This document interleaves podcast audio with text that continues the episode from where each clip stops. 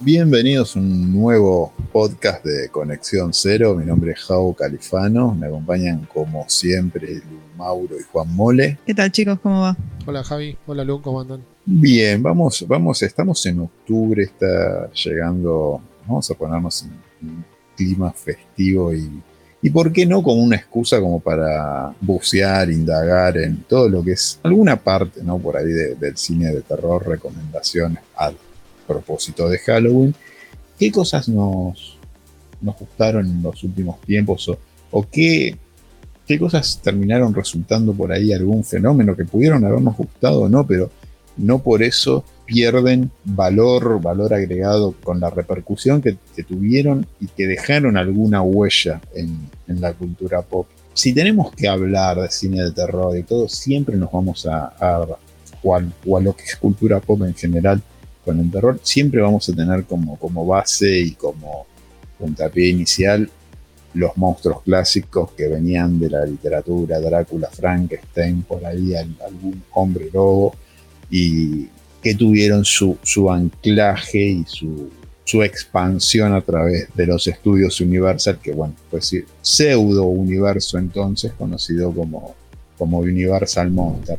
De ahí para adelante eh, empezaron a, hacer historias y, empezó a, a crecer el género. Pero por decir así, en ¿cuáles para ustedes fueron las recomendaciones o el primer contacto que tuvieron con, con el género? Bueno, para mí personalmente el, primer contacto vino por el lado de Tim Burton y eh, El extraño mundo de Jack, eh, El cadáver de la novia. Ese era el tipo de películas que eran hiper conocidas, sobre todo dentro de, eh, mi grupo etario cuando yo era chica porque salían en ese momento y era como el primer contacto así con algo medio eh, de terror o medio más sobrenatural, eh, aparte de la literatura, digamos, como entraba en el colegio. Ya, o sea, sin irnos por el lado de Crepúsculo y esas cosas que tomaban lo sobrenatural y como que se iban para otro lado, pero bueno, ese nunca fue mi onda.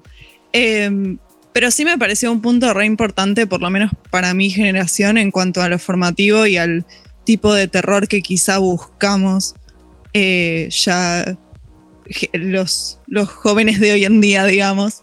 Eh, y en cuanto al tipo de películas que ven, eh, a mí personalmente quizá el terror no es un género que me encante, pero siempre me, gustó más del lado clásico eh, Drácula es uno de mis libros favoritos. Eh, pero sí, o sea, la idea de los monstruos clásicos para mí es eh, algo que quizá hoy en día no, no, tenemos tan presente, si bien hubo un intento por ahí de, Universal de revivir la franquicia y que medio fracasó y bueno, están pensando a ver cómo sigue el asunto. pero para, para, mí ese siempre fue el lado que, que más me interesó o que me, eh, me marcó más. Eh, pero bueno, también hay un, hay un lugar para, para los asesinos y las brujas y maldiciones y ese tipo de, cosas que vemos hoy en día, sin ir más lejos. Eh, Netflix estrenó hace unos días The Haunting of Fly Manor, que también está basada hasta cierto punto en una novela, The Turn of the Screw de Henry James, pero es, un tipo de terror que también vuelve quizás a una idea que no teníamos tan presente en los últimos años eh, en cuanto a lo que habíamos visto salir. Eh, hablo de el, tipo de, terror que, habíamos visto en los últimos años. A mí personalmente no me llama mucho la atención, eh, pero es evidente que hay una generación que se, que se crió y que, que tuvo un punto más formativo eh, con ese tipo de terror más psicológico, más de, cosas eh, más, más paranormales todavía incluso. Que por ahí es más de sugerir que de, de lo explícito, ¿no? Porque veníamos de, un tiempo donde la puesta en escena de lo explícito, por ahí buena parte de la primera década del 2000 y buena parte de los 90, eh, a ver, ¿cómo decir? La, sustancia, la, eh, la gelatina por decirlo de alguna manera, toda, toda esa, viscosidad era esa puesta en escena de cuánto más estallaba una cabeza o las desfisuraciones se habían, habían ganado la escena. Eh, y era un, festival de, salpicaduras, ¿no? que terminaba siendo en lo que era eh, el desarrollo o una exacerbación, valga la, redundancia, del gore mal entendido, ¿no? porque acá terminaba siendo una, fiesta de, por decirlo, de, Nickelodeon con, ese líquido verde que, tiran en las festividades propias del canal, ¿no? Eh, pero eh, no, era, digo, eh, el artilugio artesanal de, llevar, de, crear un clima y de después mostrarte todo esa, ese, el monstruo más asqueroso o, la, o la más lograda en cámara. Ya era todo algo por ahí más orgiástico, ¿no? Que te terminaba, terminaba siendo una saturación o un em, terminaba todo empalagando en la pantalla y las películas no, no, eran, no eran más que eso por ahí en buena parte de los 90 y del 2000, pero también caías en eso y caías como en otra instancia donde tenías películas dominando y generando clones y clones y clones como sé lo que hicieron el verano pasado y, todo como un terror eh, de formación de lo que era el género slasher de los 80. Eh, no, sé si a ustedes les pasó de saturarse también de esas películas películas que hasta incluso estaban escritas todas por el mismo tipo, por Kevin Williamson, que era el, guionista de Dawson Creek. Lo que pasa es que tenés el tema de que el terror quizá de todos los géneros de cine es como el que más se explota, digamos, eh, por, por década, más explota un mismo tipo de película. Eh, quizás justamente las grandes películas del género son justamente las que rompen un poco ese esquema.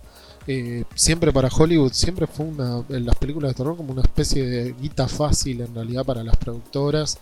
Y eso tiene que ver también con el tema de, de, la réplica, digamos, constante de mismos formatos.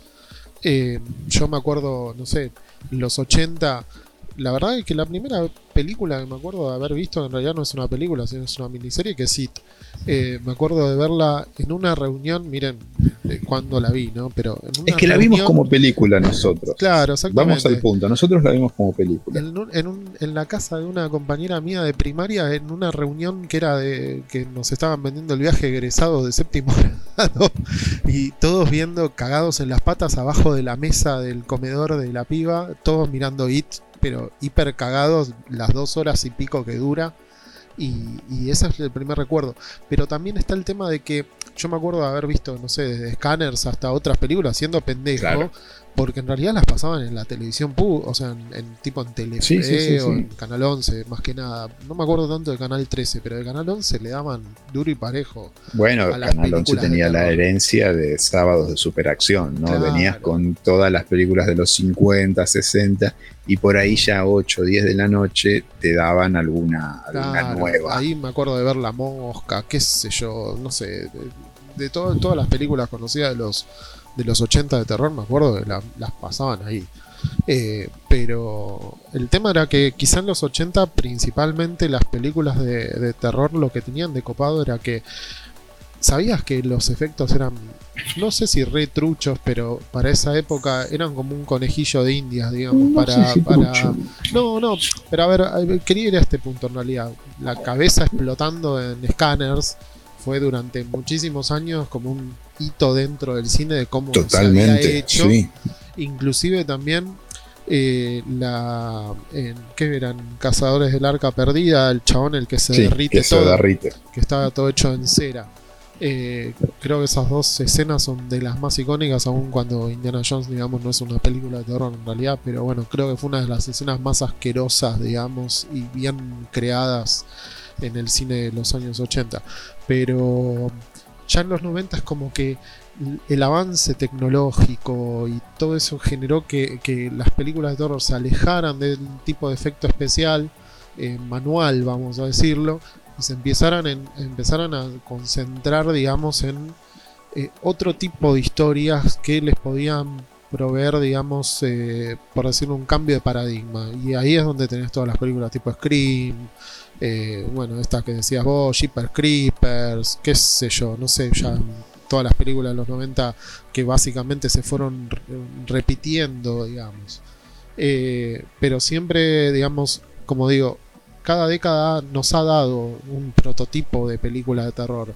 Ahora estamos con toda esta cuestión medio muy de juegos mentales, de cosas sobrenaturales, sin, un, por decirlo, un mal lo identificable. Ya no tenemos más los Freddy, los Jason del terror, digamos. Quizá lo más cercano es la, ¿cómo es la, la monja.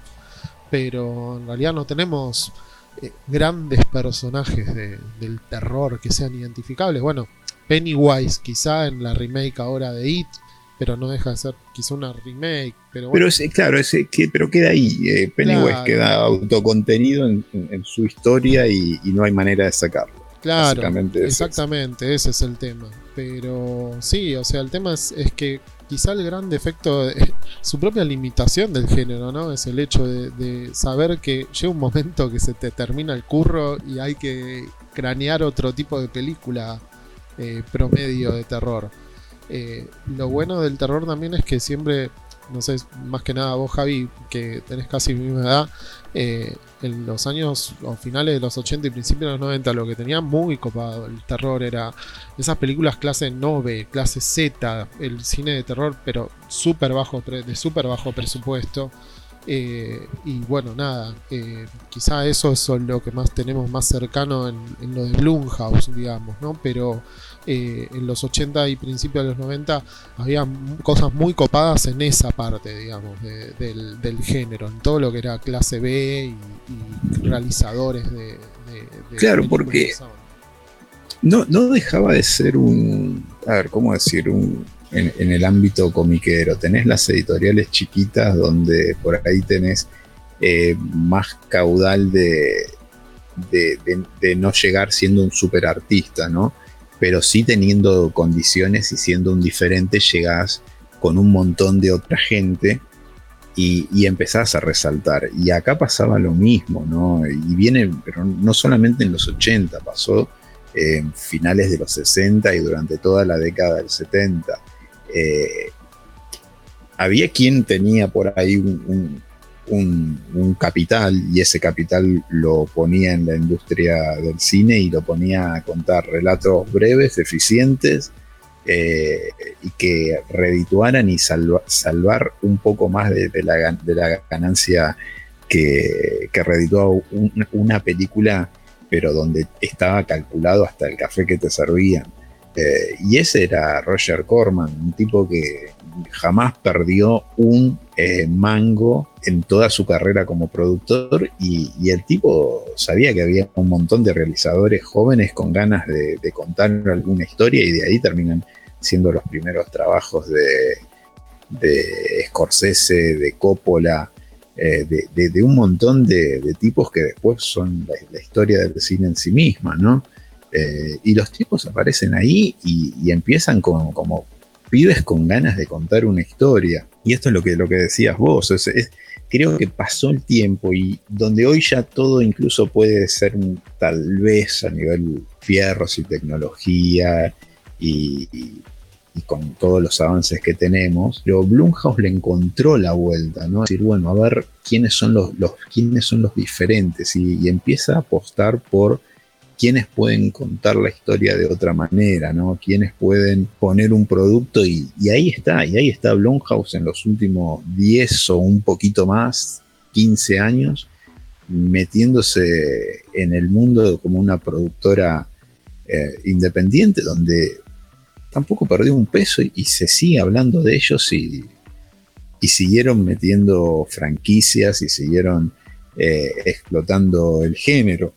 Pero antes de, seguir con, con Blumhouse, y ya estábamos hablando y a veces nosotros nos anclamos mucho en los 80, ¿no? Pero creo que también los 80 es como que, si bien sirvió como para poner eh, monstruos que fueron, o, una nueva generación de monstruos que fueron icónicos, que ya no era todo tanto Drácula, zombies, hombres lobos, todo lo clásico, a donde aparecen los Jason, donde aparece Freddy Krueger, donde eh, se, desarrollan estos monstruos que van a terminar eh, dominando la pantalla durante los próximos 20 años. Mi primer contacto con el género por ahí fue una película que se tomó en parodia, por así decirlo, pero no tanto, porque era como parodia y homenaje, que por ahí es una película que es muy poco conocida, pero que es, la, es, es los Goonies en el género de terror, que es Monster Squad. Eh, es una película donde, bueno, unos pibitos terminan haciéndole frente a, los monstruos clásicos de, de, la Universal. Tenía todo el espíritu de los Goonies, la película es del 87 y la curiosidad es que te das cuenta de que dónde había un diferente, porque el que, la, el que, la, el que escribió el guion y, que impulsaba buena parte de la película, pero sin ser el director, era Shane Black, bueno, es el de Arma Mortal, es el que hizo Iron Man 3, es el que hizo recientemente eh, Predator. Eh, un tipo que, que, siempre está metido ¿no? en, en el género fantástico o en, el género de, acción en, lo que es Hollywood. Y ahí lo tenías, pero recontra pibe, eh, dándole una, una vuelta de, tuerca al género. Hace, hace mucho tiempo que se está tratando de eh, trabajar en una remake de, Monster Squad, pero es como que todavía no, no se le encuentra la, la vuelta de tuerca y, no sé cuánto tiempo más pase, porque, de, a ver, de, alguna manera es como que todo eso quedó como absorbido por todo lo que llegó a capitalizar en, estos últimos años de Stranger Things. Eh, que era, era esa la onda. O sea, si conociste Monster Squad y, y ves, si ves 10 minutos de Monster Squad, te das cuenta de que está esa impronta Unis, y te das cuenta que de, esos dos, del lado A, que es Goonies, para mí una de las mejores películas de la historia, la voy a defender siempre, y este lado B que tiene su encanto, que es Monster Squad, te das cuenta de que con ese vuelta y vuelta sacas un Stranger Things. Eh, así que de alguna manera ese fue mi, primer contacto. Después sí me empecé a meter en, paralelo a esto se estaba desarrollando eh, las secuelas no oficiales de, La Noche de los Muertos Vivos de, Romero, que terminaban siendo más comedias que películas de terror en sí mismo, si bien tenía una competencia de qué película era más asquerosa que otra, y, pero que siempre tenían ese ribete ¿no? de, comedia. También no nos olvidemos de, Sam Raimi y de Peter Jackson, ¿no? O sea, también en los 80 lo que tenía era ese fetiche con el, con el VHS y un montón de películas que no sabías.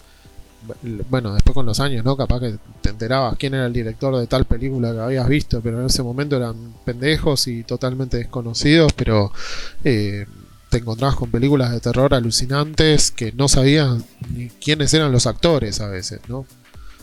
Bueno, ahí, ahí tenías ¿no? a, San Raimi, ahí tenías absolutamente un tipo absolutamente diferente a todo, por más de que eh, venía y, abrían la puerta a sus dos amigotes que eran los, los hermanos Cohen, ¿no? Tipos que estaban más eh, pibes que por ahí hacían un cine más, más formal, pero venía el loquito este que laburaba con ellos y te y pateaba cualquier festival de cine con una película como Evil Dead.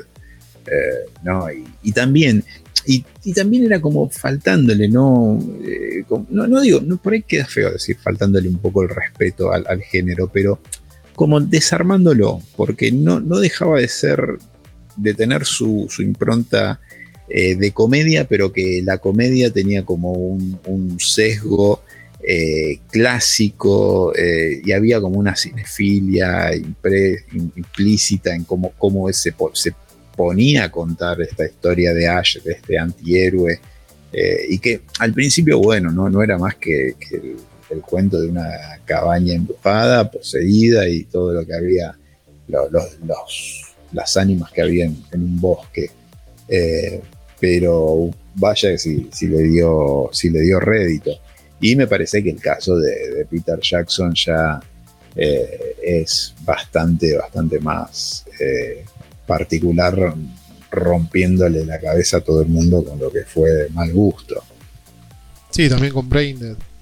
Pero. Sí.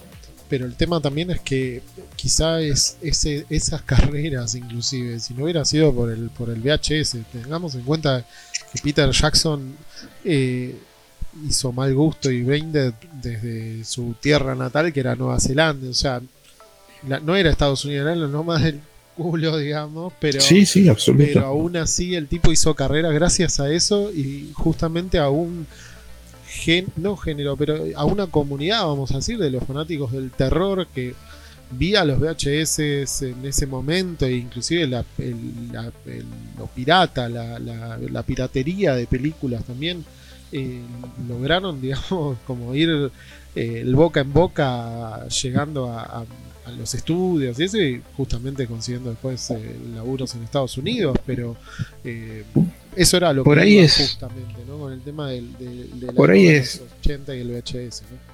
Por ahí es muy loco, ¿no? Pero como decimos en los 80, el, el furor de, de otro método, ¿no? De, de, consumo, de entretenimiento que era eh, el VHS, eh, tener el cine en casa, eh, tener acceso.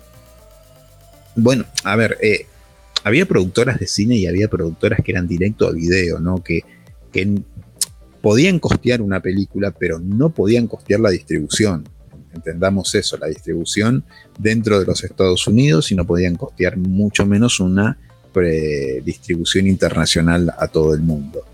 Pero sí se llegaba a juntar el mango para eh, financiar una película. Y digo, ¿no? Que 80s y hoy dos, ya 2020 y el, el, paradigma esto de, de, de, del streaming, del, de decir si el streaming está matando al cine o no, eh, es, es, otro acceso, ¿no? Es otro acceso que, que se abre al, al consumo y, y, a, y, a, la llegada de material tal vez mucho más fácil de lo que, de lo que era en, en VHS, ¿no?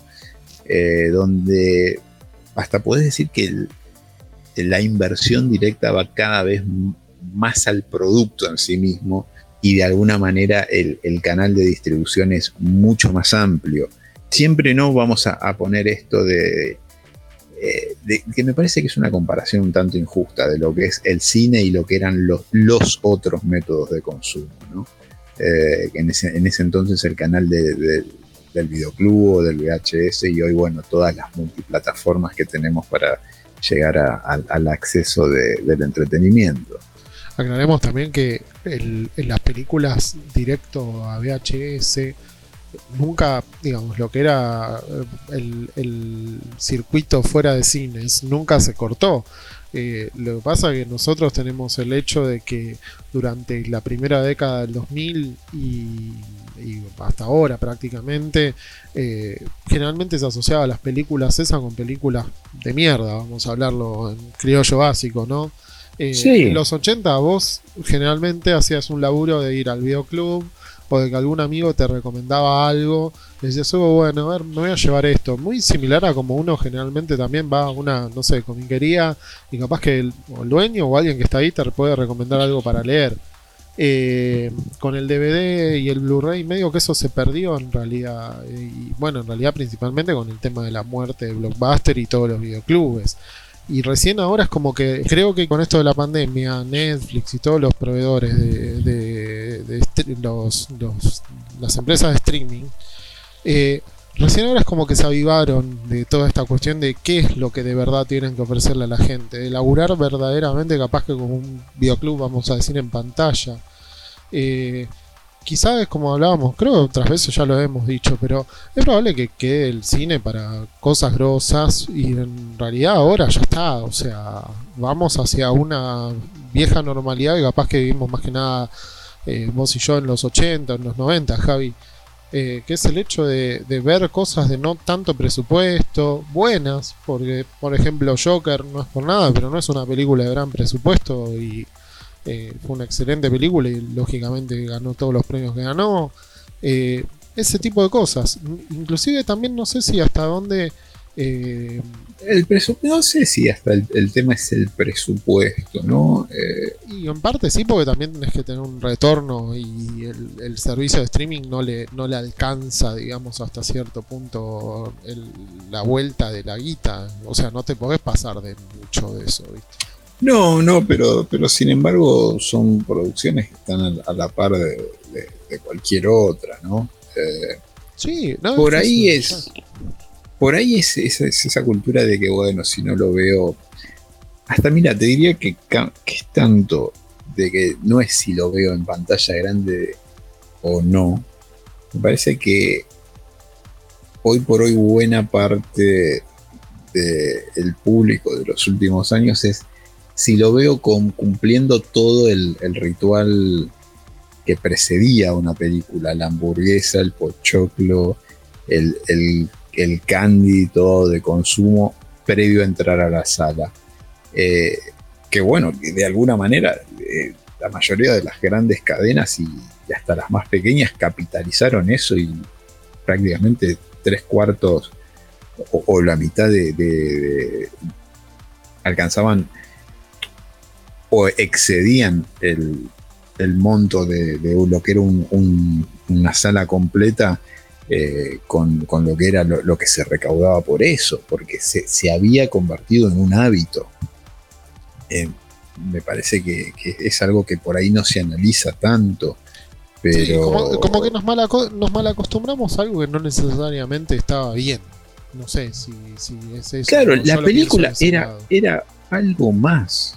La película era, era algo más y no, y, no te importaba cómo se consumía, ¿no? Y no tampoco te importaba cómo te lo, te lo ofrecían. Eh, porque, a ver, de, alguna manera había películas eh, que querías verlas o en idiomas original o querías verla, eh, depende de la exquisitez de cada uno, no sé cómo decirlo, pero la tenías que ver doblada al español. Eh, porque los distribuidores decían que rendía más en determinadas zonas y, y eso es hasta, hasta un poco eh, discriminatorio, ¿no? También decir que en ciertas zonas rende más una película doblada que eh, en idioma original y subtitulada. Bastante, bastante raro, pero pero sucedió durante, durante muchísimo tiempo eso. Pero, pero bueno, qué sé yo. Creo que también a lo que íbamos era que también nosotros en, lo que era el, cine, tal vez porteño, en buena parte de los 80, no así en los 90, eran los dueños de sala, tenían por ahí llegaban a comprar tres grandes películas cada bimestre, ¿no? Y el resto del tiempo había que llenarlo con algo. Y esas películas que por ahí eran las películas más pequeñas o, de catálogo más, más pequeño, de distribuidoras más, más chicas, eran las que compraban y las que se proyectaban acá. Y eran todas estas películas como, sé, como Evil Dead y todo, toda, toda esa catarata de películas que terminaban generando y siendo material de culto.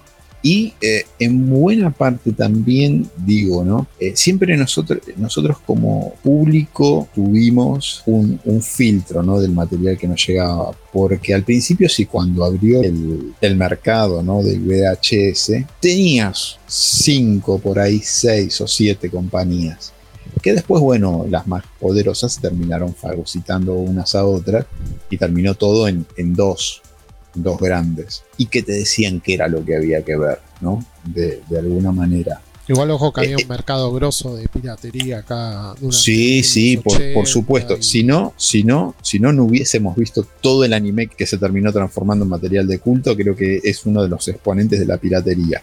Sí. Porque estaba fuera de todo catálogo de, las que ya en, en, los 90 fueron grandes. Por ahí te traían alguna cuando ya la habías dejado atrás y ya estabas en, otro nivel de anime o en... Digo anime porque es, el ejemplo por ahí más resonante, ¿no?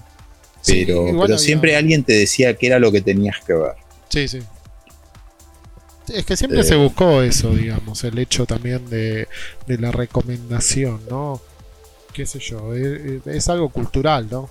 Sí, sí, una cosa, no, pero a ver, a, lo que voy, digo, ¿no? Es, hablamos de, particularmente de, un género de entretenimiento y a veces denostado como el terror, ¿no? Te llegaban eh, un catálogo muy breve, pero después como era barato, dame 20. Y, de esas 20, por ahí te quedaban afuera eh, un montón de, de material que empezaba a encontrar otro canal que, bueno, justamente la, piratería. En Buenos Aires tuvimos lugares que le encontraron la vuelta, que no, dejaron de ser cuevas, pero donde ibas a buscar ese material. Eh, en el conurbano sur había, en Capital Federal había varios, varios de estos lugares que se empezaban a, hacer como, como nichos recurrentes de, todo ese material y donde, eh, a ver, también hoy por hoy hablar del cine asiático es como una, un paladar negro, una exquisitez. Pero era dificilísimo que estuviese incluido en algún catálogo, salvo que hubiese pasado por un festival o que hubiese ganado un premio Oscar, ¿no? Una película. Menos que menos en género fantástico y en el género del terror. Y como dijimos, como, como el anime, también encontraron su lugar por donde decantó y por donde se llegó a alimentar a todo un, un fandom, digamos, creciente. Pero bueno, eso también fue, como, como lo mencionaste, eh, que tiene que ser un párrafo aparte todo el, mundo de la, de la piratería. El, tipo de terror del que están hablando, o sea, más allá de haber visto eh, películas ya de más grande, es como que es toda una experiencia que es súper distinta para, para mí personalmente, para, para gente de mi generación, porque si bien siento que se mantiene eh, esto de la, recomendación que hablaban ustedes, pero uno siempre va a ver las cosas que te dijeron, te dijo un amigo, te dijo, no sé, tu, tu abuelo, tu tío. Que no, pero por supuesto, cuando digo recomendación, no, no lo digo por la recomendación del boca a boca, que eso es lo que termina siendo grande a una película, sino que digo que eh, haya una, una empresa, una compañía que te diga, bueno, se va a tener que ver esto y esto es lo que se ve y hay lugar para cinco películas fantástico o terror o lo que sea en el catálogo del mes. Eso, no, claro, no, más que eso. Esa es la experiencia que es vitalmente diferente pasando de una generación a, la siguiente. Porque ya, o sea, la, gente que nació a fines de los 90 y que creció a principios del 2000, eh, vivió con la, piratería a flor de piel. O sea, vos tenés acceso a internet y entonces si querías ver una película y en el videoclub, porque, a ver, yo he ido a Blockbuster religiosamente en mis años, eh, pero hasta que se fue. Pero ya sin tener eso, eh, o incluso a la par de tener Blockbuster o el videoclub del barrio, eh, podías ir a internet y si querías ver una película la buscabas y listo. Lo que te incluía eso es la posibilidad de entrar, como decías vos, a catálogos que Blockbuster o el videoclub del barrio no iban a traer nunca. Eh, como decíamos, eh, ciertos animes que no eran quizá lo más mainstream o lo que no había pasado antes por Estados Unidos o no había pasado antes por Europa, entonces acá no llegaba. Eh, cualquier película básicamente que saliera de lo más mainstream y que saliera de Hollywood y no iba a llegar acá por otro medio, podías ir a internet y la encontrabas. Podés ir hoy por hoy a internet y la vas a encontrar y la vas a poder ver sin ningún problema. Y si tenés suerte, hasta no vas a tener que pagar ni un mango. Entonces, eh, la experiencia ya de por sí es totalmente diferente, pero porque aparte el modo de consumir ahora, eh, tanto el cine como las series, es tan descartable. Porque si pasás a ver una película y no te gusta, o estás media hora y no te gusta, te vas y, te pones otra. Eh, y Netflix te va a recomendar alguna otra película parecida o con la misma temática.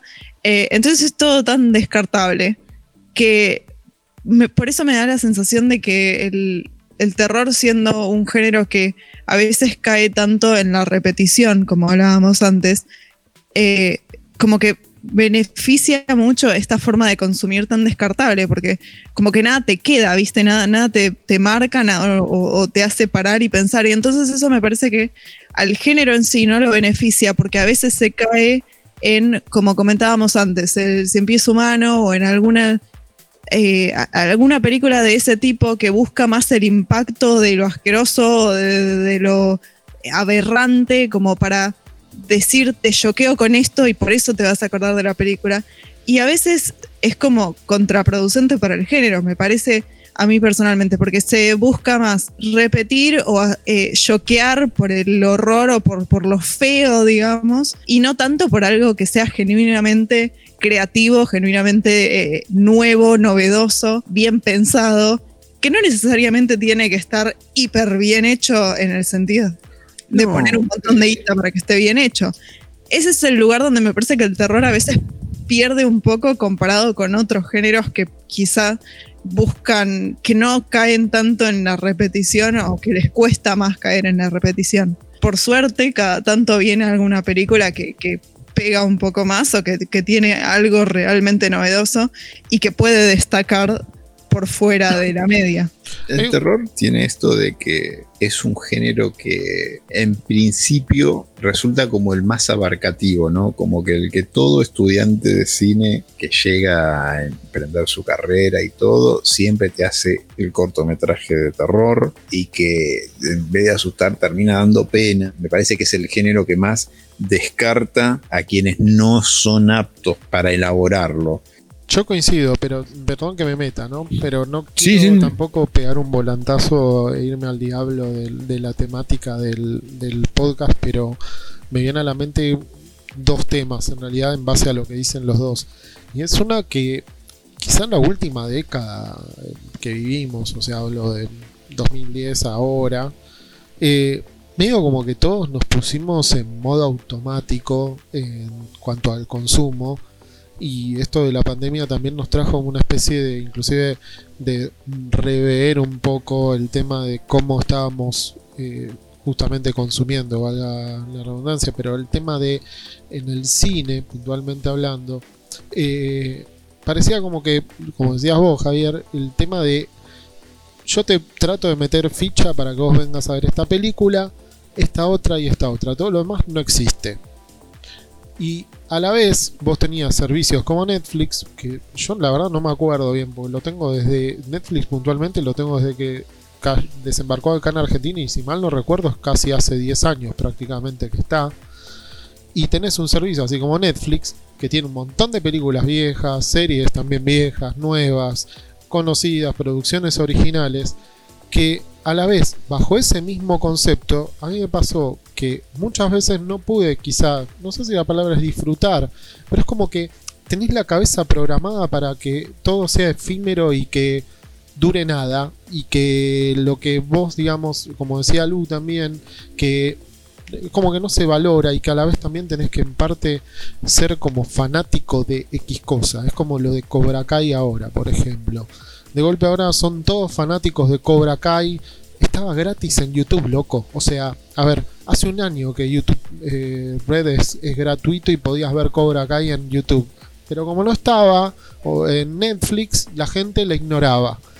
Entonces creo que hay un problema en el consumo en realidad. No sé si es tanto el hecho de, de si había, o sea, si hay películas malas, buenas o lo que sea. Y como digo, creo que no solamente un tema del cine de terror, se podría aplicar a un montón de películas o de géneros, digamos, que quizá en años A, poner en los 80 el cine de acción, por ejemplo, tenía cine de acción, las películas de Van Damme no se destacaban por una producción de la puta madre, eran películas básicamente que vos veías porque estaba Van Damme, pero las películas eran unas películas de mierda, o sea, las mismas, las de Chuck Norris, que ahora no me puedo acordar el nombre de la productora, que era esta, que eran dos israelíes, que eran los, eh, dueños de Canon, Canon Films. Bueno, eh, qué sé yo, loco, o sea, sabemos todo que Canon hacía las cosas con dos mangos, son los que hicieron la película de He-Man, ¿no? O sea, es eso. Pero más allá de eso, uno lo consumía. Voy a decir, che, qué película de mierda que vi, pero te cagabas de risa y ya estaba. Ahora es como que todo o eh, hasta ahora era como que tu tiempo vale y entonces dices esto no, esto es una cagada. El tráiler, inclusive el teaser, ni siquiera el tráiler, eh, te pareció una mierda, entonces tiramos hate en YouTube, le ponemos dislike. Y como que ahora con todo esto de la pandemia, esto volvemos como una siento como hay una cierta raíz de todo esto, como que la gente se reseteó. Y para lo que, que quería ir, que era lo del tema de las películas de terror, eh, creo que lo que se perdió es en general la originalidad. Entonces, quizá cuando Lu dice lo del tema de que capaz que nosotros estábamos hablando algo más de nuestra época, vamos a decir, que los 90 ya éramos pendejos, o sea, ya teníamos, no sé, 15, 16 años, no hay una cuestión nostalgiosa, sino que me doy cuenta que como que las cosas siguieron su camino pero que uno consumió de otra manera y terminás automatizándote. No es que sea peor o mejor o, que uno tenga nostalgia de algo que fue hace años, sino que es el hecho de que ahora el tema de lo que vos decías, de, que las empresas te decían qué consumir y qué no, quizá en realidad es el hecho de que eso es lo que estaba mal, en realidad, no el cine estaba mal. No sé, capaz me estoy enredando, pero el hecho de que eh, va a pasar lo que pasó con los discos, con la música, y esto es una crisis que tarde o temprano iba a venir y hace años que venimos viendo, digamos, desde el lado de, que no, había no hay cosas que rompan el esquema, ya no hay un Matrix, eh, son remakes de remakes. Eh, como cuando pasó con Poltergeist. ¿Alguien vio la remake de Poltergeist ahora? Que hace, no sé, hace cuántos años salió, pero la misma. No. La bueno, la remake de, de Pesadilla con el chabón que hace de, de Rorschach en en Watchmen. Ah, sí, sí, sí, me acuerdo, pero no. Pero pasaron, claro, bueno, por eso. Pero pasaron desapercibidas. Totalmente. ¿Por qué? Porque el público no, no, lo no consume eso. No, la verdad, la realidad es esa. los, los pibes más jóvenes no consumen ese tipo de película. Pero bueno, eh, a ver, eh, es completamente válido, pero digo, hay cosas que por ahí no, no son el tiempo o no es la manera en la que estaba todo predispuesto en, determinada manera para, para consumo, ¿no? De, siempre veníamos diciendo como que había algo como muy, muy inmediato todo y como que no, no había todo, no había tiempo y todo tenía que ser ya. Eh, y, vamos a caer en, en Blumhouse y en, en, uno de los de, donde, donde vieron la oportunidad, ¿no? Eh, más allá de, sus franquicias, de, donde se hicieron grandes realmente, eh, y ellos, Blumhouse es quien rescata a, un tipo que, bueno, lo podemos llevar al género, no, del terror, sino del fantástico, ¿no? En, la amplia gama. Y es Shyamalan. Shyamalan se lo condenó por ser un, director eh, efectista, cuando es un tipo absolutamente cinéfilo, pero que por ahí no estaba narrando de acuerdo a los tiempos de consumo del nuevo milenio, ¿no?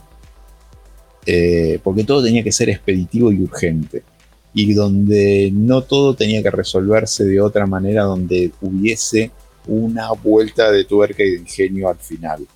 Eh, y los tipos lo rescatan en, toda la, oleada de producciones que tienen, lo rescatan para, digamos, donde empieza a asomar la nariz nuevamente llaman que es enfragmentado.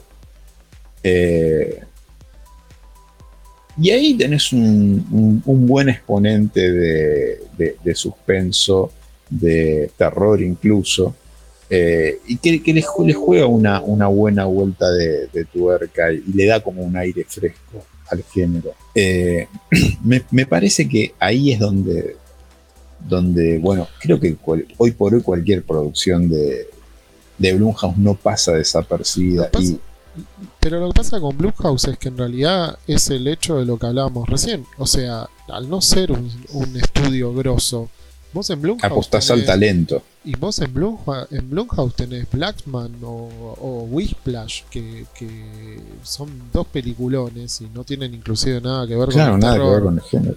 Eh, y los tipos hasta produjeron eso. Entonces, no es solo capaz que La Purga o, no sé, o Get Out, por ejemplo. Eh, es, un, es un tema desde el lado de, que, como digo, quizá viene por el tema de que dentro de Hollywood se perdió un poco el eje de todo eso y no, no, hay, más, no hay más estudios chicos se, los morfaron todos. Sí, el último que tuviste que terminó siendo eh, el lado B de un grande era New Line. Claro. Bueno, eh, pero después, qué sé yo, viste, no tenés mucho más. Y, a ver, y de algún modo sí seguimos en, en Blumhouse y yo sé que, va a dar para la, la discusión acá, pero bueno, es polémico, está bien, y pero polémico, pero se, pero se habla de, él y de sus producciones. El tipo que de, de, último vino y dijo, a ver, nadie va a usar este, este nicho que es el, del terror. Bueno, lo empiezo a usar yo, ¿eh? si quieren venir, bienvenidos. Y me parece que Jordan Peele, eh, me parece que con Blumhouse y con eh, Get Out, con sorna, con mensaje de crítica social, con bajada de línea y, usando el género como pretexto, fue como patear la puerta y entrar. Después vino As, después fue el, showrunner de, la dimensión de la remake de la dimensión desconocida, que pudo gustar o no, pero que fue polémica. Y hoy por hoy, bueno, en HBO, con, de la mano de J.J. Abrams en eh, Lovecraft Country, en, una de las señales más potentes, está metiendo una, miniserie dedicada al género del fantástico y del terror, ¿no? Y con todo lo que implica el nombre de, de Lovecraft, por más de que tenga o no tenga nada que ver. Sí, aparte también está, está James Wan, por ejemplo, que, que en Blumhouse laburó varias películas, o sea, dentro, digamos, del estudio. Eh, tenés la mayoría de los nombres que laburaron con, con ellos. El pibe, el pibe de Shazam también, el que venía de, de, laburar con ellos también. Nunca perdieron un mango. No. Pero por eso volvemos a lo mismo. Quizás es porque los tipos supieron hacia dónde apuntar.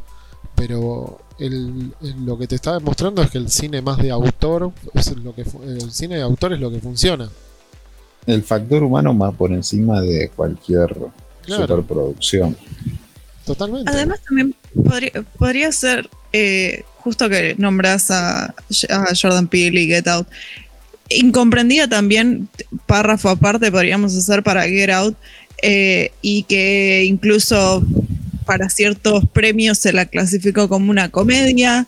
¿Y hasta qué punto puedes decir que es una comedia? Cuando en realidad, o sea, de comedia sí cuentan un par de chistes, pero es una crítica social hecha y derecha eh, y le pega muchísimos palos a la misma gente, el mismo nicho de la sociedad americana que, que la puso como una película eh, de las que hay que ver, de las, que, de las mejores películas.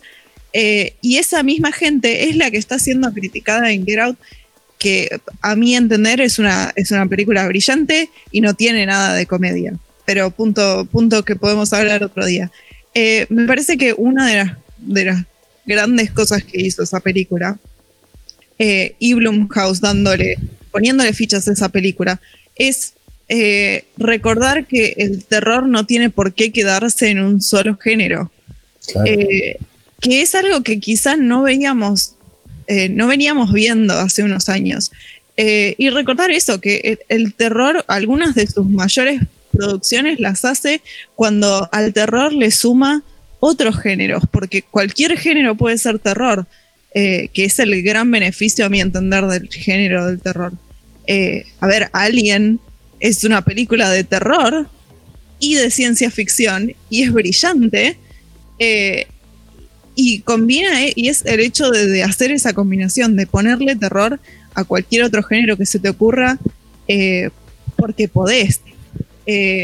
otra película que no es terror, pero por hablar así de mezclas, no es terror de por sí, eh, que es Orgullo y Prejuicio y Zombies, que sí está basada en una novela, eh, pero es también, o sea, meter esos elementos del terror, meter elementos del género de terror a otros géneros, eh, y ahí es donde me parece que surge una creatividad que al género le faltaba hace bastante, y Blumhouse encontró cómo darle vida de nuevo a esa parte del género. Eh, con Get Out y después incluyó un, tipo de, crítica muy parecida en, eh, en La Purga cuando pasaron este tipo de crítica social a, eh, creo que ya es la tercera entrega de La Purga, que es el origen de La Purga, y que también mete esto, es el terror en realidad viene de nosotros mismos, somos nosotros mismos los que, los que creamos estas situaciones que generan terror en otras personas Eh, y eso es algo que, que, quizás se dejó como de lado o se desestimó un poco en algunos círculos. Y es uno de los, de los grandes éxitos o de, de los grandes eh, logros que ha tenido Blumhouse con este tipo de películas. Porque La Purga podría haber sido cualquier otra película de suspenso, ponele que terror genérica. Eh, en la primera entrega es, es, más clásica, digamos, en el terror y el suspenso que tiene. La segunda directamente es una película de acción que nada que ver. Eh, y con la tercera trae esto de la crítica social. Eh, y me parece que es el, el, el, más allá de, de lo creativo hasta cierto punto de la idea de la purga. Eh, me parece que la idea del estudio de eh, animarse a mezclar, animarse a traer cosas de otros géneros, a traer elementos eh, desde afuera, a traer artistas, creadores, realizadores que quizá no generalmente se dedican a este tipo de cosas, que fue algo muy positivo para el género en general. No, es, no sé si es la tendencia del género, incluso en este momento, incluso con las películas o series que estamos viendo ahora. Eh, pero me parece que ese es el éxito de Blumhouse, es haber traído algunas cosas que andaban medio olvidadas. Cuando decimos que tiene un anclaje en lo social y mirar todo desde otro cristal o desde o trabajar la metáfora, que es lo que hace Get Out en un punto y As, ¿no? Se llama eh, la, la, que hace con Lupita Nyong'o. Sí, sí. La, y con As. Eh, me parece que es rescatar algo que, bueno, se lo catalogó de grandeza en un punto y después nadie más lo volvió a tocar, que es lo que hizo Carpenter con Taylor, con, con Ellos Viven, donde se metía con, con, con el consumo de masas, con el, el, la, la, infomedia, todo con un, como un elemento alienante y a través de eso como una, atrás una invasión de unos, de unos seres que no, nos entraban por, por ese lado, ¿no? Y párrafo aparte, y, y ahora retomamos al terror, ¿no? ¿Cómo lo cotidiano, ¿no? Y esta pandemia paralela que estamos viviendo ya antes de la pandemia que, que vivimos hoy, ¿no? Que es la de la, el direccionamiento de los mensajes y el consumo, cómo termina siendo en una serie como The Voice, que es la exacerbación de todo, de todo llevado al extremo, cómo termina siendo el, el, enemigo más grande, ¿no? Y cómo termina siendo The Voice una crítica social a la manera en la que te llegan los mensajes. Por lo menos The Voice en, en la segunda temporada que, que, recién terminó. Y me parece que eso la, la, vuelve por ahí un toquecito más reflexiva y un toquecito más cercana y un toquecito más siniestra por más de que, de que tenga eh, toda esta oleada de, superhéroes mediáticos, ¿no? Pero por ahí eso es el condimento que más te, da como un, como escosor. Y me parece que cuando se juega con esto, cuando se juega con, lo, próximo y, y, mostrártelo desde con lo que algo es cotidiano, con lo que convivís todos los días, con lo que consumís todos los días, te lo muestran desde otro lado y te lo, te lo plantan delante como, algo que te puede perjudicar, ahí empezás a contar otra historia. Lo que pasa de lo de The Voice no deja de ser algo que quizá vemos, va, vemos no, porque en realidad justamente no lo vemos, pero no deja de representar lo que vendría a ser el tras bambalinas de cualquier empresa multinacional que uh -huh. busca proteger su propio culo de cualquier cuestión pública, digamos, que pueda poner en juego la reputación de la empresa misma. Eh, en el mismo mundo del cine tiene que ver con el tema de lo de Weinstein y un montón de o el otro chabón este como es el que se el que lo encontraron muerto eh, Epstein. Epstein. Epstein bueno. Eh, que es como cuando Ricky Gervais le dice che loco yo no laburé con ellos o sea ustedes laburaban con ellos no yo pero es un poco esa cuestión. Y hasta tiene que ver inclusive cierta. tiene cierta relación inclusive con lo de. con lo de Blumhouse. El tema de cómo el, esto se transformó durante los, las últimas décadas en un Pac-Man que todo se lo morfa a los uh -huh. estudios más chicos de Hollywood, Eh, o mismo hasta inclusive en los videojuegos, con Microsoft comprando cuanto estudio se le cruce por adelante, eh, que haga jueguitos, eh, sellos que se autofusion, se, no auto, pero se fusionaron entre sí, cuando antes había, no sé, cinco sellos grosos y ahora creo que hay dos, y para de contar. eso influye e impacta directamente en la creatividad y en lo que vos consumís como eh, todos los días como consumidor, o sea, en las películas, en el, como digo, en la música, en el entretenimiento, en todo en general, en todos los productos que vos consumís. Y toda esta pandemia que estamos viviendo hizo como que la gente se reseteara y las empresas grosas perdieron, digamos, ese poder que tenían. Eh, lo que hablábamos hoy eh, de no acá en el podcast, digamos, pero sobre el tema de las últimas noticias de lo de Marvel, de lo de Disney, eh, de tanto casting de actora eh, para tal personaje, tal otro, tal otro. Me dice, che, loco, pará, o sea, ¿qué onda? Pero están a full los chabones, deben estar, pero a dos manos, digamos, en las oficinas o levantando los teléfonos. Que tal firmó que She-Hulk al final no tiene actriz y que no tiene nada que ver. Entonces, hay como una situación medio, eh, medio desesperada que nadie se la veía venir. Y retomándolo y uniéndolo con el tema de lo del terror, eh, volvemos de vuelta a lo mismo, o sea, que es lo que vos decías, Javi. Uno consumió durante mucho tiempo también, muchas veces, películas que eran lo que a vos, lo único que había en el menú, por decirlo de alguna forma. Cuando éramos chicos, y como decía Lu también, eh, vos podés bajar X película o podías bajar o encontrar cosas. Pero si vos te fijas, eh, o hasta hace un año atrás, ponele, porque este año con el tema de la pandemia, lógicamente no hubo tantos estrenos y eso, pero eh, es muy, muy limitado lo que vos encontrás de películas. Seguro, en sí.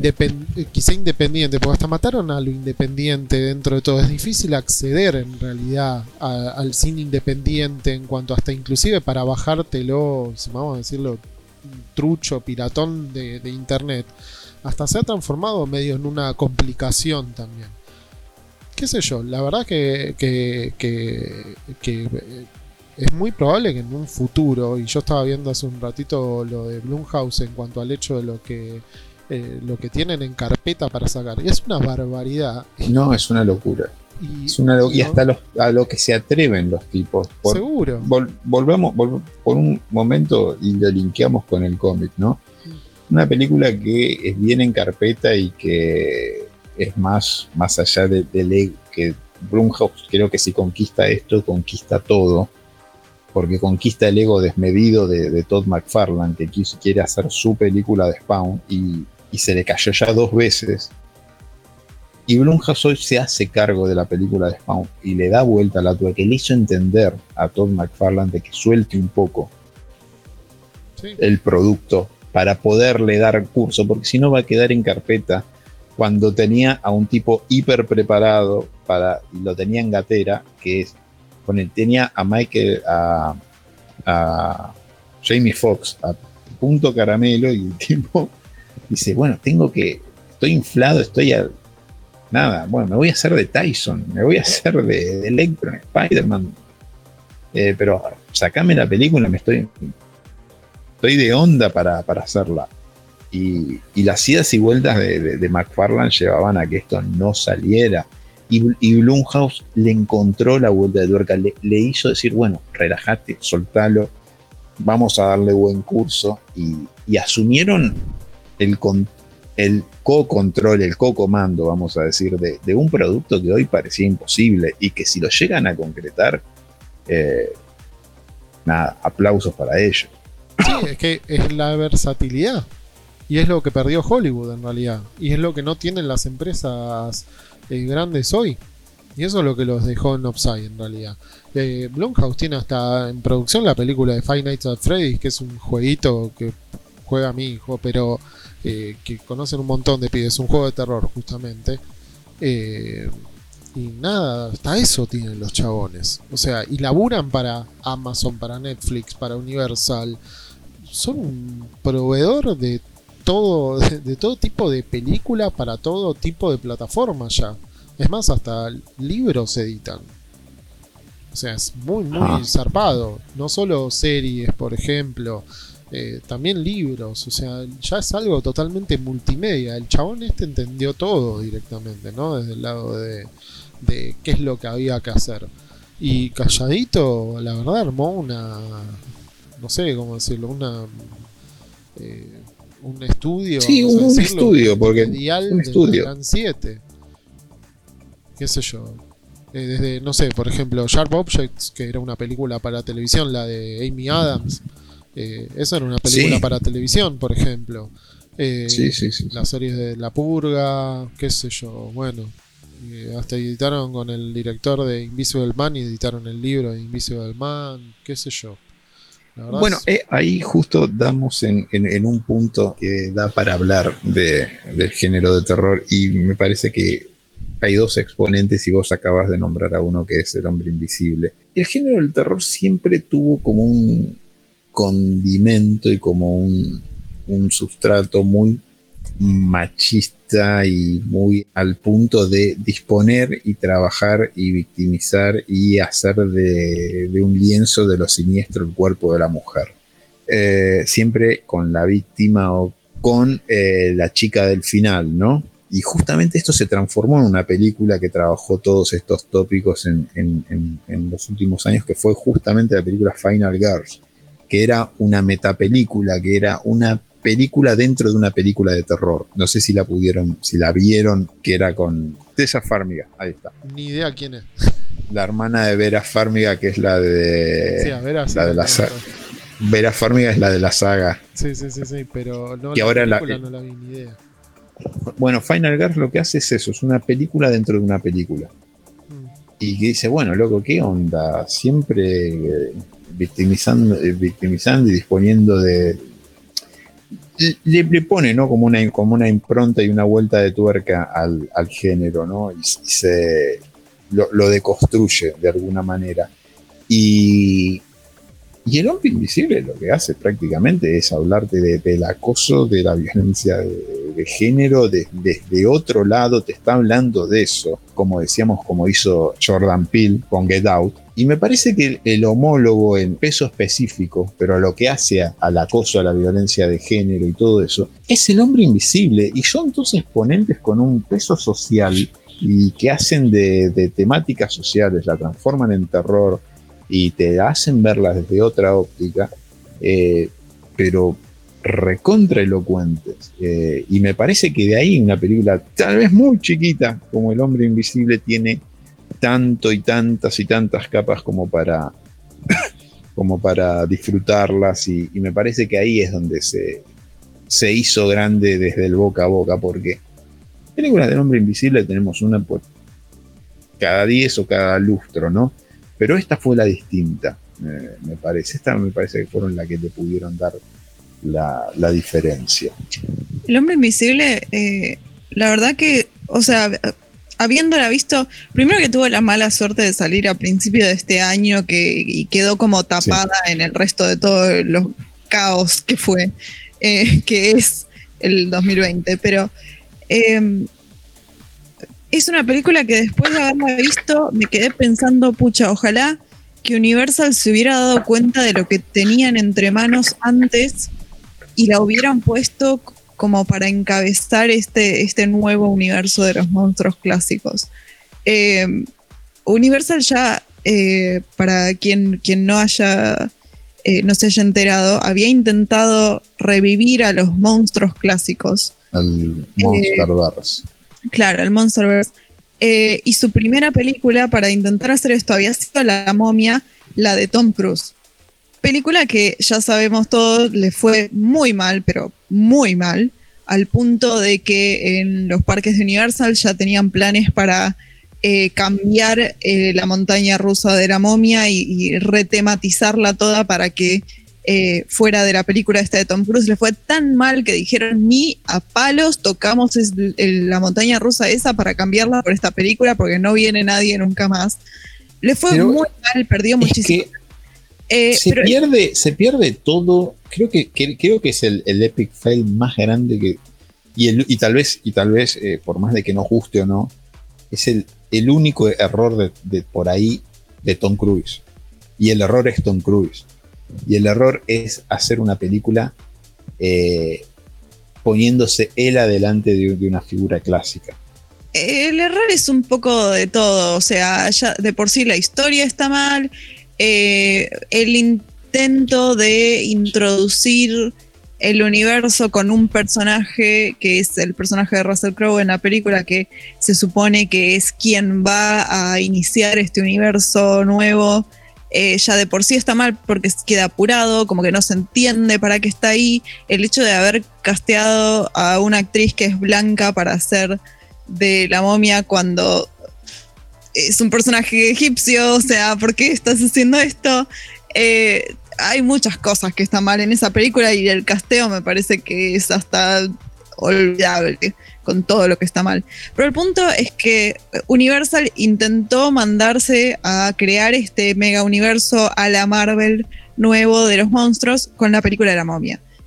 Pésima idea, porque la película fue tan mal que tuvieron que cancelar todos los otros planes que tenían porque no había forma de sostenerlo.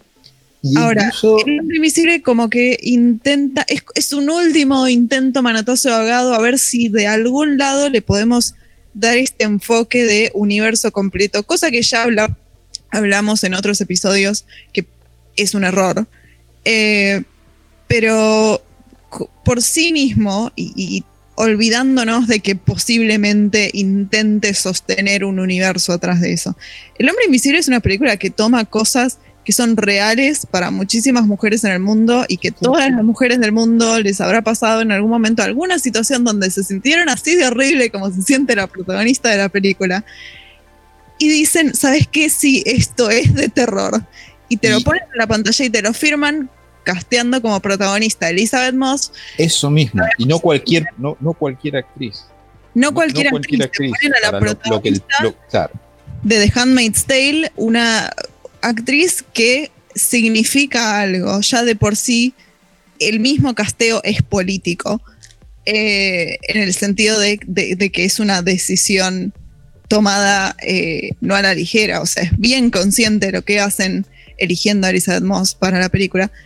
Eh, y toman todo eso y lo, lo, plasman en una película de terror y además le dan el aval de poner a un personaje histórico, legendario, icónico en el mundo del cine como El hombre invisible, con algún giro que a alguno le gustará más o a otro menos en el sentido de cómo logran al hombre invisible. Eh, pero la película está hiper bien lograda, eh, tiene muy buenos efectos ya de por sí, eh, obviamente es una, es una película con un nivel de producción muy alto. pero la película está buena, es entretenida y da miedo, por lo menos a mí me pareció que daba miedo. Em, pero es, es, realmente es una toma fresca en los clásicos y no simplemente una remake como veníamos viendo con otras películas, otras remakes que eh, habíamos tenido. No sé si es lo icónico que se va a volver o lo, icónico que Universal pretendía que fuera. Eh, pero sí es una película que a mi entender destacó mucho comparado con otro tipo de películas que estuvieron saliendo en los últimos años. Ojo que Blumhouse va a ser la película de Drácula, capaz que en una de esas eh, veamos algo de lo que dicen. Eh. No me parece tan descabellado que, quizá metan o, o le ceda Universal cierto control creativo de los monstruos y que capaz que veamos algo más adaptado al, a los, al, hoy en día, digamos, ¿no? Eh, posiblemente tenga que ver eso, puede ser, no sé, pero... El, tema en, en, el sentido del universo este nuevo que querían crear es que justamente ceder control creativo no es algo que Universal esté muy dispuesto a hacer. Ya de por sí, eh, en su momento Guillermo del Toro hizo La forma del agua porque Guillermo del Toro iba a hacer la remake para Universal de La criatura de la Laguna Negra y no llegaron, por, tuvieron muchísimas diferencias creativas y Universal estaba tan mandado para un lado que Guillermo del Toro no quería ir, al punto de que Guillermo del Toro le dijo, ¿sabes qué? Agarró todo lo que los diseños de personaje que había hecho, todo lo que había creado, lo agarró y se fue e hizo la forma del agua. Entonces, el tema es que como que Universal no sé hasta qué punto saben qué es lo que quieren hacer O sea, querés crearte a tus propios vengadores monstruos. Claro, pero no tienen un Kevin Feige. Eso es lo que les pasa. Claro. E- Eso es lo que, en lo que está fallando Universal, sin contar esto que, Pero como no decía, es, no, es el primer, no es el primer error que tiene Universal, porque el primer intento fue el Drácula de, de Luke Evans. Ahí me mataste. No sé cuál es. Universal también Era de Universal. O sea, es te- muy te- es- no es- o sea, la idea no está mal, pero se le fue a la mierda. Y no me la, no me la resuelvas en el último minuto. Ah, yo tuve que googlearla, pues no me la acordaba. Qué película de mierda. Pero por eso, o sea, eh, Sí, sí. pero ese, eh, por eso no está Drácula en todos los, los universos, en, en- en el Monsterverse de Tom Cruise. Ahora, ¿no les pasa que, que ah, va, me quedé capaz que tildado con eso, pero como que se calentaron tanto por el tema famoso como ahora se habla de las IPs, o sea, de, de la, del tema de las franquicias que tienen, que no les parece como que se le está jugando un poco en contra a los estudios grosos Sí, de sí, Hollywood claro. el tema ese, o sea, no tienen creatividad en lo más mínimo y la gente que está a cargo de todo es gente que no te lo sabe vender, por, por ejemplo, justamente el tema de lo de, de lo de Invisible Man. Eh, en otra época se vendía tranquilamente una película así en- y la gente iba al cine a verla y todo bien. Pero la única manera que tiene eh, de vender una película ahora es con algún quilombo o algo así, pero no... A ver, como que eh, no, no veo como que le ponga la misma voluntad a un lanzamiento de una película capaz más de autor a películas como, bueno, uno vio, no sé, Avengers, por ejemplo, que te gastan 500 millones de dólares en marketing y toda la bola. Pero como que los tipos, no sé, le perdieron el touch a eso y quieren guita fácil y creo que la gente se terminó dando cuenta que le estaban revoludeando y no sé si, si inclusive habrán, las habrá pasado, lo habrán hablado con amigos, amigues o, o quien sea, pero uno dice, o decía en las últimas épocas, no, esta no la voy a ver en el cine. La verdad no me interesa. De seguro espero que, a, a que salga Netflix, por ejemplo. Que- que- que- creo que sí, creo que ya se, ya se estaba dando antes de, que pasara todo esto el, el filtro, ¿no? De, claro, ¿no? Que no digo porque la película sea mala, pero como que no lo justificaba. Digo, la traducción sería eso, es, no, no te voy a dar por una entrada de cine para verte esto, porque lo que me vendiste no me gustó. Básicamente creo que viene por ese lado el tema. Y sí, o sea, la verdad es que yo noto eso a lo sumo. Hay como un, un cansancio ya de la gente con Hollywood en sí, con cómo se vino manejando todos esos, estos años. No sé. Eh, esto de Blumhouse, la verdad, si vos lo ves, han hecho hasta documentales sobre las elecciones de Estados Unidos, qué sé yo, cualquier cosa. Ajá. Eh, pero evidentemente también tiene una. Digo cualquier cosa no desde mal, ¿eh? O sea, No, no, no, no, de, que tienen una amplitud de, refiero- agenda bastante grande. Claro, a eso voy. ¿Me entendés? O sea, eh, y- no sé, eh, me parece que hay un, un- capaz que por la gente misma también, un cierto compromiso social, básicamente, que eh, no quiere más, más líos o más discusiones al pedo, como cuando fue en su momento la de la película de Cazafantasmas. O sea, ese tipo de marketing de, bueno, vamos a levantar un poco de polvo y fue y tratamos de vender la película, que total la gente va a ir a verla. No sé, va. Me, me da la impresión que viene un poquito por ese lado todo el tema. Y el terror siempre tuvo las películas de terror. Vos recién decías lo del tema de la de Final Girls.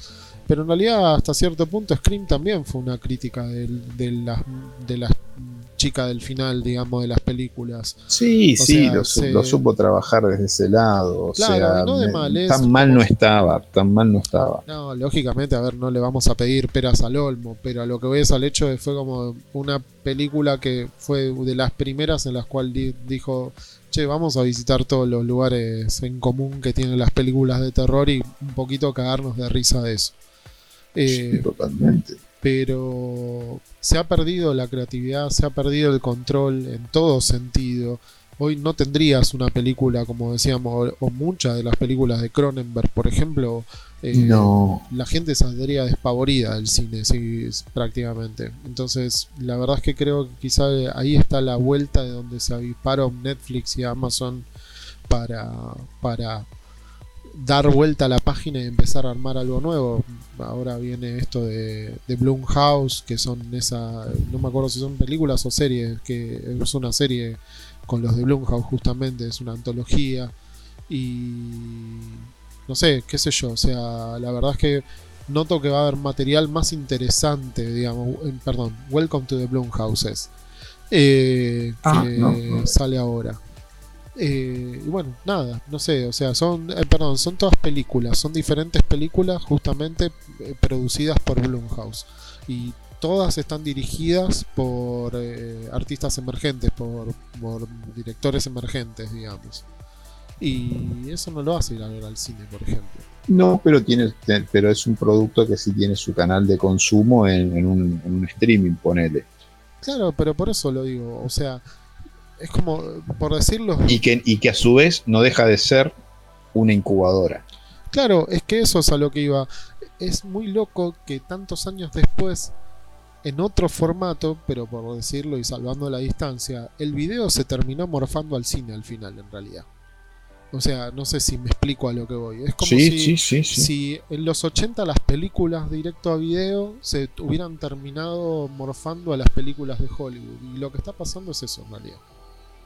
Entonces es bastante interesante quizá el, el análisis de ese lado, digamos. O sea, de qué te puede ofrecer hoy Hollywood o qué te va a Pero hoy- ofrecer hoy- el, el año que viene, no sé. Hoy por hoy Hollywood como concepto ya no existe. No, en realidad no. Ya no existe la fábrica de sueños. Ya la fábrica de sueños es, depende del nivel de las acciones y cómo sube y baja la bolsa de, de cada una de las subempresas que tienen.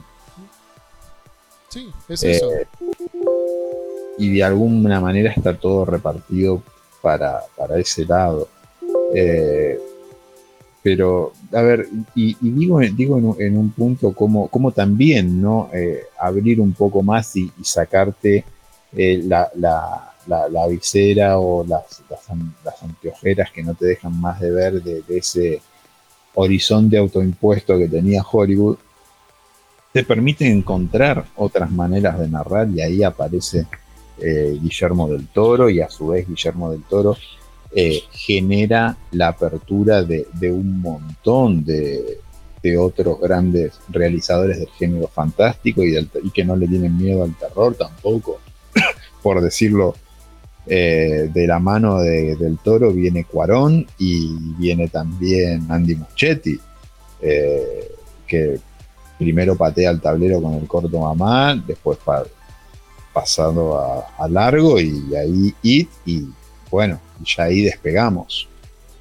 Pero, pero bueno, así con, con un montón, con un, con, con un montón de, de realizadores que no, no, no tienen tan, por ahí tanto que ver con Hollywood en, sus primeras instancias, pero que es salirte un poquito de, de, la cajita, ¿no? De, de esa cajita de donde se arma una producción eh, en lo inmediato. Sí, la verdad es que, o sea, es, es como, también hay- in- involucra, digamos, un, un tema de, de, como, no sé cómo decir, recién lo decías con el tema de Shyamalan. Eh, el tema de, de haber resucitado, digamos, eh, va, resucitado, pero agarrado Sí, no, que fue- y darle lugar, digamos, cuando en los últimos, no sé, después de sexto sentido, creo que exceptuando sexto sentido, eh, todos nos dedicamos a cagar a palos a Shyamalan con, con toda la, todas las críticas a sus películas y todo.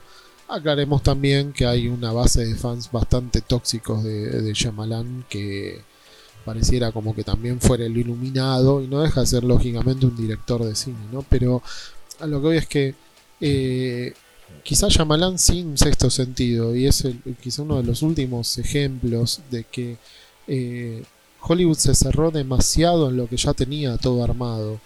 Y, no hubieran existido o no existirían hoy este tipo de directores como decís vos de que ya lógicamente ahora son consagrados eh, en una en una época como esta digamos.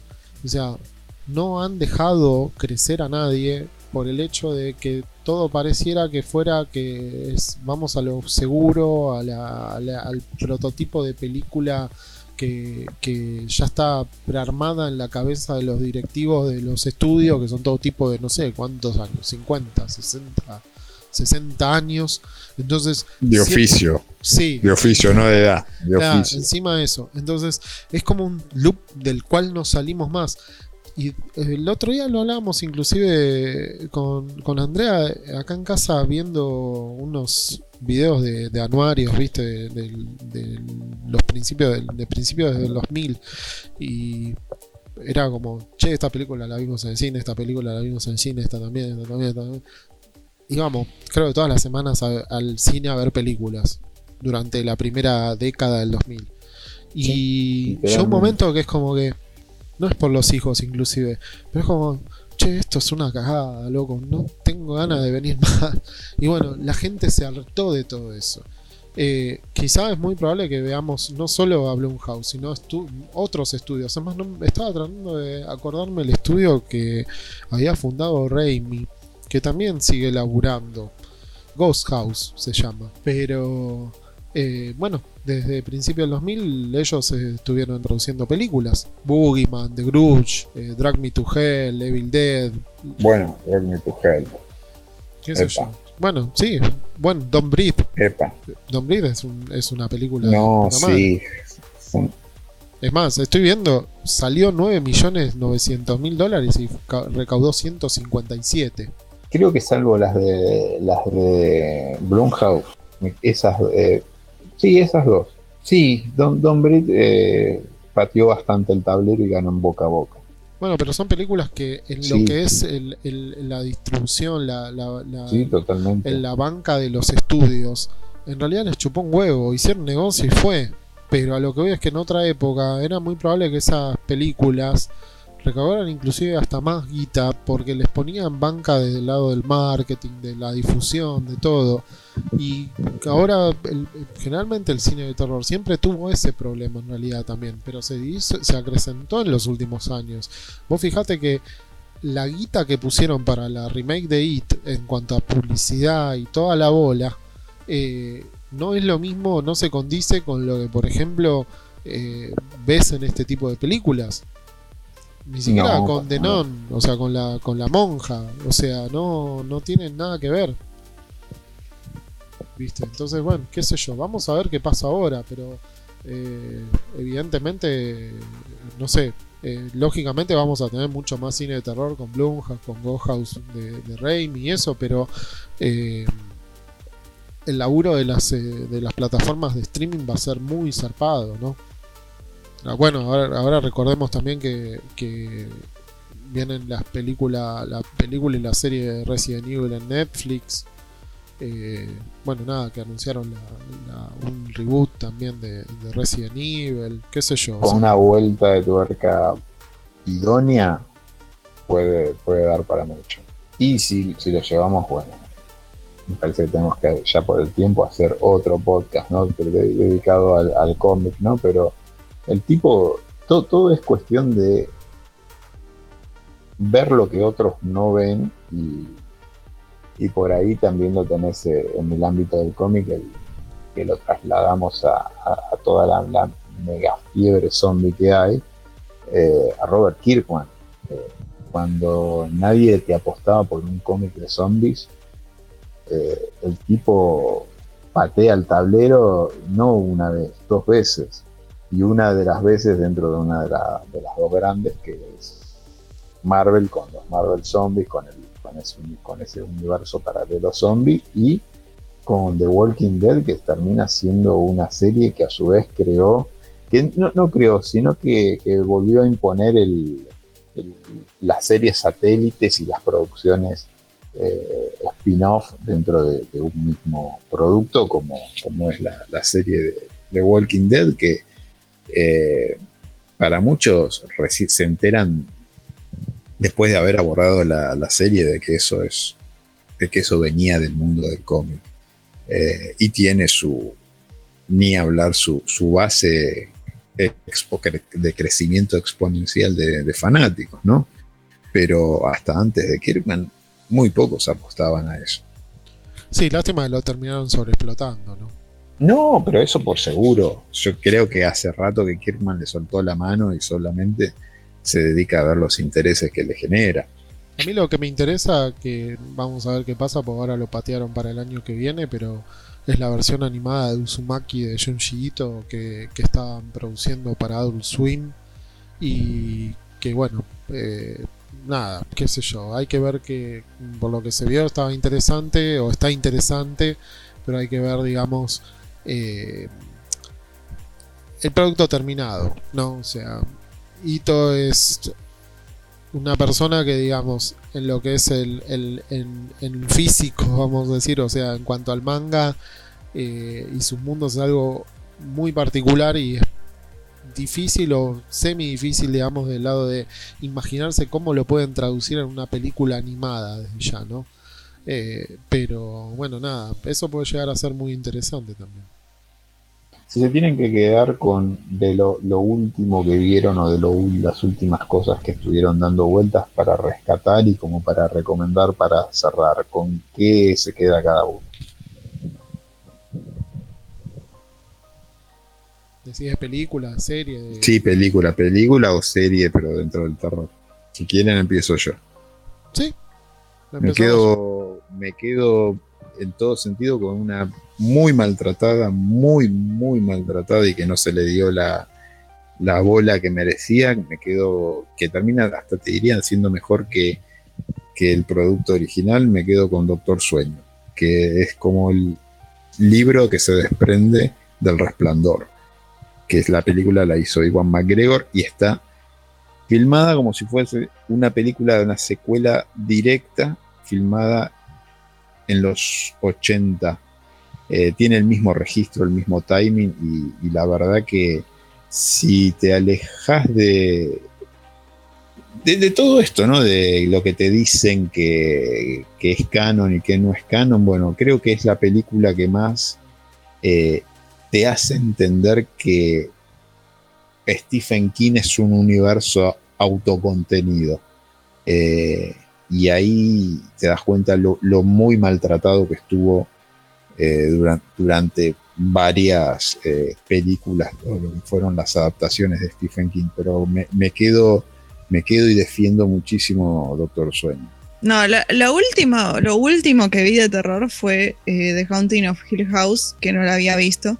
Y tiene así como destellos interesantes, pero en general me parecieron bolis. No, no, no, no, soy del género de terror, así que no tengo algo para recomendarles, porque lo que he visto, lo que vi así, te digo, vayan a los clásicos. Mira Alien, mira Halloween, mira cosas que valgan la pena. Eh, porque así de, las cosas modernas que he visto, de lo último que he visto, la verdad, que, que, no hay nada que me llame la atención, pero es un género que tengo una relación muy complicada conmigo. Yo la verdad es que coincido con Luz, dentro de lo nuevo no hay tanto que me guste y lo que puedo recomendar y es lo que decía hace un rato. No hay algo como decir, uh, no sabes lo que vi, que no lo, no lo, no lo vio nadie o, es difícil que lo haya visto mucha gente.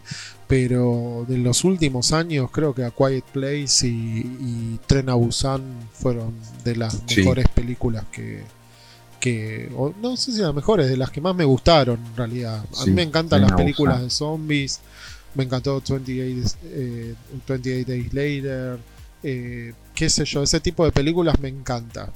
Eh, bueno, como, como promesa también, está bien, creo que también es como, como, un, como un alejarse de, toda la, vorágine, y, bueno, ya, ya habíamos hablado de él, ¿no? Pero se, se refugia en en Netflix y, es como que genera su, su, universo autocontenido zombie eh, es para el año que viene Zack Snyder, ¿no? Con dos películas, con, con Dave Batista, eh, que son de un universo zombie, y dos spin-offs. Creo que uno es serie live action y la otra es una serie animada en manga, pero todo dentro de ese universo zombie. Sí, Sí, hay que ver qué onda porque lo viene. En realidad no tendría que haber salido este año, eso creo. Tendría, tendría que haber salido ese año, pero no sé si va a salir para fin de año, pero creo que para el año que viene seguro. Sí, Pero sí, es dentro de lo, de lo copado. Bueno, también acá de, de A Quiet Place estaba el tema de, de la secuela también, que, que la pusieron, pero bueno, que, que eso también estaba. Todavía no vi la secuela yo de Tren a Busan, que salió De Península, no, sí, de tampoco la vi. En el medio del, del bolonqui este, la verdad me reolvidé. Unos, bueno, Ah, pero el sé que yo. busca encuentra y está full full. Sí, sí, sí, a full, seguro, pero pero la verdad me colgué mal. Pero no, va a haber cosas y bueno, hay que ver qué pasa también con el tema de, de- de- en, los, servicios de streaming que bueno, nada, ahora van a estar a full, ¿no? Así que bueno, vamos a ver qué, qué hay de nuevo por ahí. Eh, por lo menos yo lo que estaba viendo recién en, Prime Video, lo que contaba de Welcome to the House la verdad que no tiene tan buenas reviews, pero la, la primera película ya está. Es una que se llama Juego Perverso en español. En inglés se llama The Lie. No sé qué tiene que ver la mentira con Juego Perverso, pero bueno. Eh, está la película. Así que si quieren verla en fin de semana, eh, está para ver. Tiene, digamos, reviews mediocres, vamos a decir. Están en 6 casi. Pero ahí tienen una de las películas de, de Blumhouse para ver de, las nuevas eh, de nuevos creadores que, anunciaron para Amazon así que eso es todo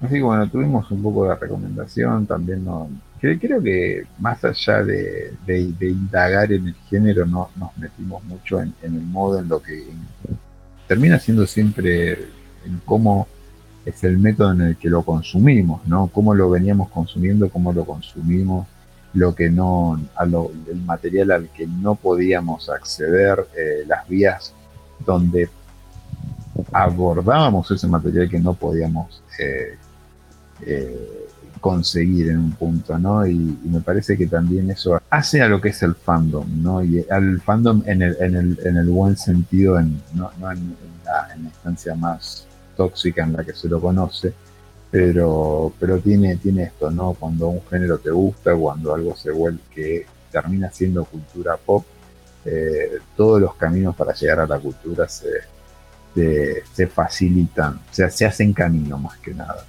Eh, así que de alguna manera con este especial, podemos llamarle este podcast especial dedicado a Halloween, eh, abordamos un poco eh, el género del terror en el, en, el cine y en el video, más que nada, y en el streaming. Nos quedaron, nos quedó fuera y nos quedó como, vamos a tener como un spin-off también dedicado a, al mundo de- del cómic y lo- los cómics más, que por lo menos para nosotros son más resonantes en, el ámbito de, terror. Tal vez algunos de ellos sean eh, mainstream o, le, encontremos eh, la vuelta. Pero bueno, esto fue una, nueva entrega de Conexión Cero Podcast. Mi nombre es Javo Califano. Gracias Lumauro, la- gracias Juan Mole. Eh, los dejo con su saludo y nos encontramos en la próxima. Un gusto, chicos, como siempre, y nos vemos la próxima. un gusto Jao, un gusto Lu y bueno nos vemos